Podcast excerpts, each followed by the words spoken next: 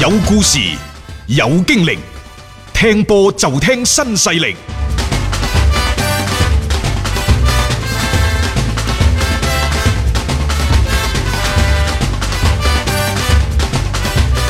誒講起即係金球獎呢，又不得不再吐槽下嗰個歐洲杯。嗯，歐洲杯大家知道呢，就預選賽已經全部結束咗。嗯，實際上呢，而家佢係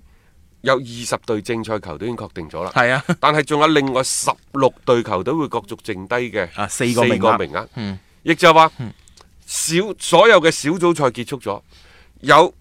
三十六隊波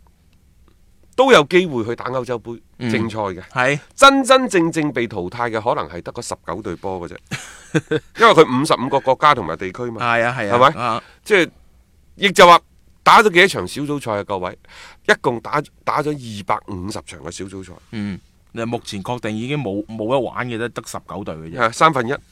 所以所以你話係係咪一個好奇葩嘅、好奇葩嘅小即係組賽 搞嘅咁大賽事？壇嘢，時間又即係拖咗咁耐，到最後話俾你聽，啊好多嘢都仲係未定嘅，啊 咁只係摟咗嗰十九隊。其實歐洲杯呢，佢係從幾時開始越嚟越受到重視嘅呢？誒、其實係從一九九六年嘅抗軍開始。啊，抗軍嗰陣，當然啦，在此之前九二年即係咩丹麥啊係啦童話童話係啊啊，包括比利時嗰啲紅魔崛起啊，嗰啲全部係八隊波嘅啫。荷蘭三劍客即係八八年嗰屆嗯嗰係個八偶然隊性大好多，啊係嗯但係從九六年開始，即係誒祁連市民佢哋攞嗰個咩金色轟炸金機球致開始勝啊嘛，嚇嚇嗰年嚇。誒，然之後就去到咩零八啊、一二啊嗰啲，啊又越嚟越熱鬧。冇錯好啦，去到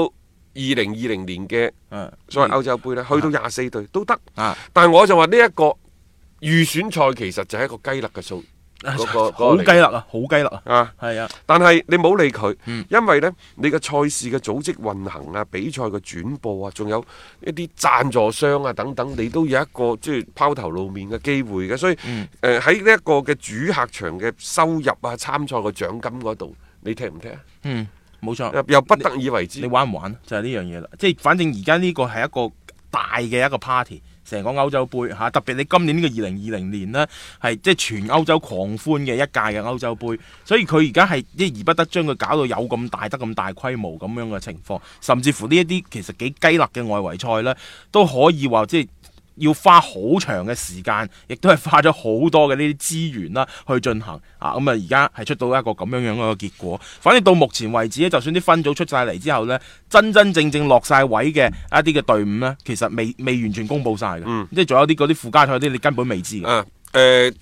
當然啦，就好多嘅參賽，因為小組賽已經出咗嚟。嗯我我出咗嚟之後呢，就歐洲一啲嘅主流嘅嗰啲數據公司啊等等，嗯就會係將各隊波嘅奪冠嘅賠率都列咗出嚟。呢個係一個都幾少少嘅風向標嘅。嗯但係呢，因為歐洲隊、歐洲賽賽賽區啊太多強隊啦。嗯誒佢歷年嚟亦都係一個爆冷嘅即係溫床大啊溫床嚟嘅。嗯不過誒兩千年嘅法國，兩千零八年嘅誒、嗯呃西班牙、嗯嗯，等等，其實嗰啲都係大熱大嚇哦熱，取勝嘅。係冇錯。但係亦亦都有呢咁咩零四嘅希臘啊，九二年嘅丹 丹麥麥等等，包括二零一六嘅葡萄牙。葡萄牙都少少。都少冷㗎，啊咁嘅樣咁攞冠軍嚇，即係 你會覺得其實歐洲杯呢，佢好似間住間住嚟嘅，即係熱門可能一屆半屆，然後呢又再係變成一啲嘅爆冷嘅情況。所以明年有機會都係熱門㗎啦。咁啊啊，邊幾隊熱門呢？嗱，而家荷蘭呃誒唔係呢一個英格 英蘭格蘭同埋比利時係頂頭並列大熱呢啊！一呢賠五呢兩隊硬係好似冇啲冠軍上咁啊。誒法國係一啊賠五點五，嗯嗯，荷蘭相反係一賠六，係再落嚟呢，就係、誒德國、嗯西班牙，即係呢六隊波就佔據咗所謂嘅賠率榜。啊即係呢啲所謂嘅爭冠嘅軍團啦嚇。嘅第七位係意大利，嗯，第八位係葡萄牙，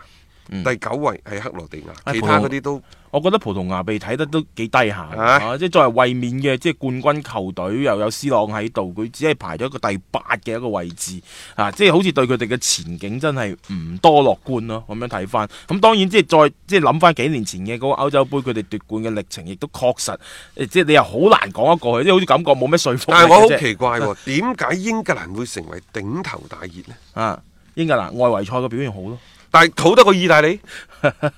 係咯，就咁但係大家會覺得意大利成班波可能又缺席咗呢個大賽比較，即係有一兩屆啦，因為多少會對佢嗯唔係哋冇乜我覺信得心你英格蘭點都熱唔過法國吧？啊，係咯。咁但係點解而家呢個時候就英格蘭會係一個頂頭大即係熱？英格蘭，你話去到同荷蘭啊等等嗰啲，差唔多啦，我覺即得。即嗯係都你都可以理解。但係如果突然間英格蘭講俾你聽，我明年嘅嗯一等一嘅並列第一嘅嗯大熱，大家會唔會考慮埋咩温布利係最後嗰啲咩決賽場地之類嗰啲嘢呢？即係如果佢入到去最後階段，佢有主場之利等等，即係可能會係呢一個會幾涉及到呢方面嘅一個考慮。但係純粹實力嚟講，我覺得真係高唔過法國隊咯。特別係法國隊，佢已經係一個世界盃嘅咁樣嘅身份啊！咁大家留意下啦，反正即係二零二零年嘅呢一個歐洲杯就好大壇嘢嘅，全歐洲好多嘅國家同埋地地方都係一路咁去承辦呢一屆嘅賽事。但係歐洲杯係咁㗎，嗯各位。世界盃仲好，尤其係上一屆俄羅斯世界盃嗰啲時間非常之漂亮。唉，靚嗰陣時，啊即係但好係方便我哋睇。睇歐洲杯呢，歷年都係咁樣嘅，嗯會係相對比較夜少少。誒、嗯而家睇嚟呢，有幾場波會係排咗比較早嘅，以北京時間嚟講係二十一點，嗯，但係得嗰誒嗯三幾場三幾嗰隻場唔多，絕大多數嘅賽事呢，都係零點、嗯，或者係凌晨凌晨三點，嚇，即係好睇歐冠咁。誒，比歐冠好少少，相對嗰個時間啊嚇。即係好多好似我哋呢啲咩六零、七零、八零後，嗯喂，都已經四張嘢喎，八零後都。係啊，啊係啊明年係啊，四張㗎因為啦，捱唔捱得喐啊？ 有選擇咁唔買啊係以我哋咁嘅做法呢，就其實冇問題啊嘅。你只要到期時，你輕輕調整下嗰個作息時間。不係過啊如果又要翻工，又呃要又要做嘢嘅又要睇波，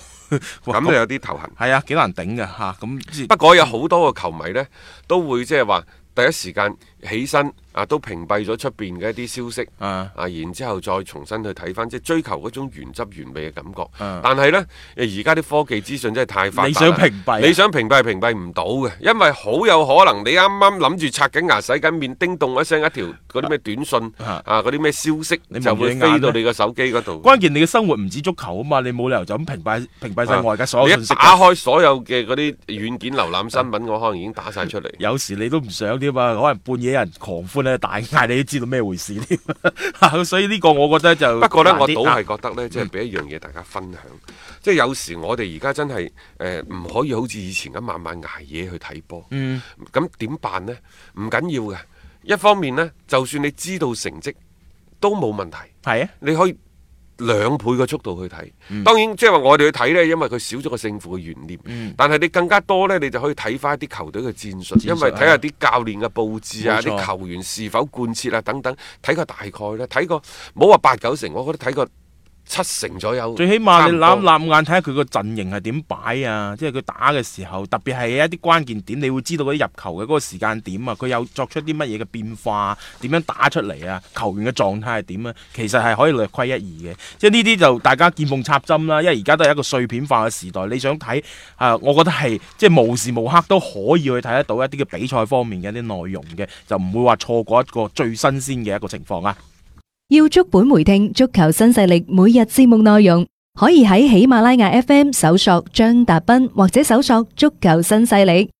另外，仲可以搜索微信公眾號張達斌，添加關注，了解斌哥每日更新嘅公眾號內容。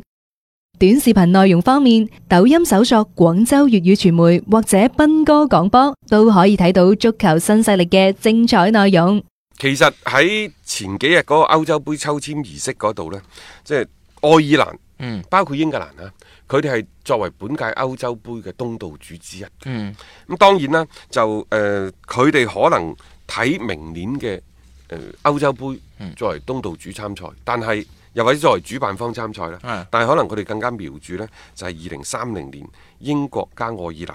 嗰個聯合申辦世界盃嘅計劃。係大不列顛聯合申辦嘅計劃啊，可以咁講啊，因為你可以睇到就即係佢哋誒明年你作為一個嘅場地之一啦，可以係對佢哋所有嘅一啲硬件進行一個測試，同埋對呢啲大賽嘅承辦能力咧，亦都係一個嘅係摸底嚟嘅。因為愛爾蘭嗰邊呢，就會承辦 E 組嘅賽事，嗯承辦一場百分之一嗯，嘅決賽係決賽嗯呃嚇。咁、然之後呢，誒、英國嗰度呢，就倫敦同埋格拉斯哥嗯就會承辦 D 組嘅賽事。嗯，咁然之後去到八分之一嘅決賽階段呢，倫敦同埋格拉斯哥都各有一場賽事。冇錯而最關鍵嘅係最受矚目嘅兩場半決賽同埋決賽都喺温布利進行。嗯，嗱，所以呢個係一個大考嚟嘅，即係對於佢哋嘅成個嘅承辦嘅能力。誒、咁當然咧，你係作為英格蘭呢邊咧，你係舉辦足球嘅大型嘅呢一啲賽事，佢哋就唔缺乏呢係方面嘅經驗。嗱，你聽下佢嚇，佢即係成個即係英格蘭加愛爾蘭，嗯包括呢就威爾士嗰邊加迪夫，嗯加迪夫係二零一七年嘅歐冠嘅決決賽賽冇主錯主辦地，係然之後呢，北愛嘅首府嗯貝爾法斯特嗯就將會係舉辦二零二一年嘅歐洲超歐級洲杯超級杯。係亦就話英格蘭、蘇格蘭、威爾士、北愛、愛爾蘭等等，即係五個涉及嘅足協，嗯將會喺二零二二年國際足聯申辦二零三零年世界盃嘅程序開始之前呢，全部都具有舉辦歐足聯足球大賽經驗。嗯，呢、個就係儲一啲嘅所謂嘅經驗咯，即係佢需要呢一啲嘅硬件嚟去支撐翻佢哋嘅成個嘅申辦嘅流程，即係話俾大家聽，我哋曾經去辦過呢啲嘅賽事，並且取得點樣點樣嘅一個成功，係好、重要嘅。而家官宣就話誒、呃有。嗯要要參與呢一個二零三零年世界盃嘅主辦嘅呢，除咗呢一個英格蘭加愛爾蘭之外呢，就仲有阿根廷、烏拉圭、巴拉圭、智利嗯啊呢個南百美年四國啊足球回家。足球回家，啊係，嗯，咁啊，另外呢，就摩洛哥， 誒佢係長期陪跑分子嚟 嘅，而家佢都申請。係咁啊，再加上呢，今次可能佢會掹埋阿爾及利亞同埋突尼斯，嗱呢啲咁嘅國家呢，全部北非有錢 㗎，有錢大家千祈唔好以為即係非非洲洲就係嘛貧窮落後，嗰嗰一紮係好有錢而嘅。且北非未未搞過世界盃啊嘛，即係呢、個誒、呃作為非洲嗰邊，如果殺出嚟嘅話呢係繼二零一零年嘅南非世界盃之後咧，再一次即係有機會，因為你去到二零三零年都成廿年啦，咩都過晒啦嘛，所以係有機會，如果係俾到佢哋嘅話呢，都唔出奇。仲有國際足聯亦都喺度力推，嗯，到底嗯你二零三零年是否俾亞洲係咯。啲國家或者即地係區實主實辦？質係中國隊，嚇啊唔係中國 有冇機會去搞呢一個世界盃咁樣嚇？但係就即係現行嘅一個流程上邊呢，就講唔通嘅嗯嚇，咁、啊只不過就即係到時係哦，點事好難在講人為嘅啫。 係啊，即係而家講唔通啫，我唔代表話出年講唔通。兩年之後咩事情嗯係啊都可能會發生。冇錯嚇，咁、我哋靜待就係世界盃嚟到我哋家門口嘅嗰一刻，我好有信心會見到呢一個場景嘅。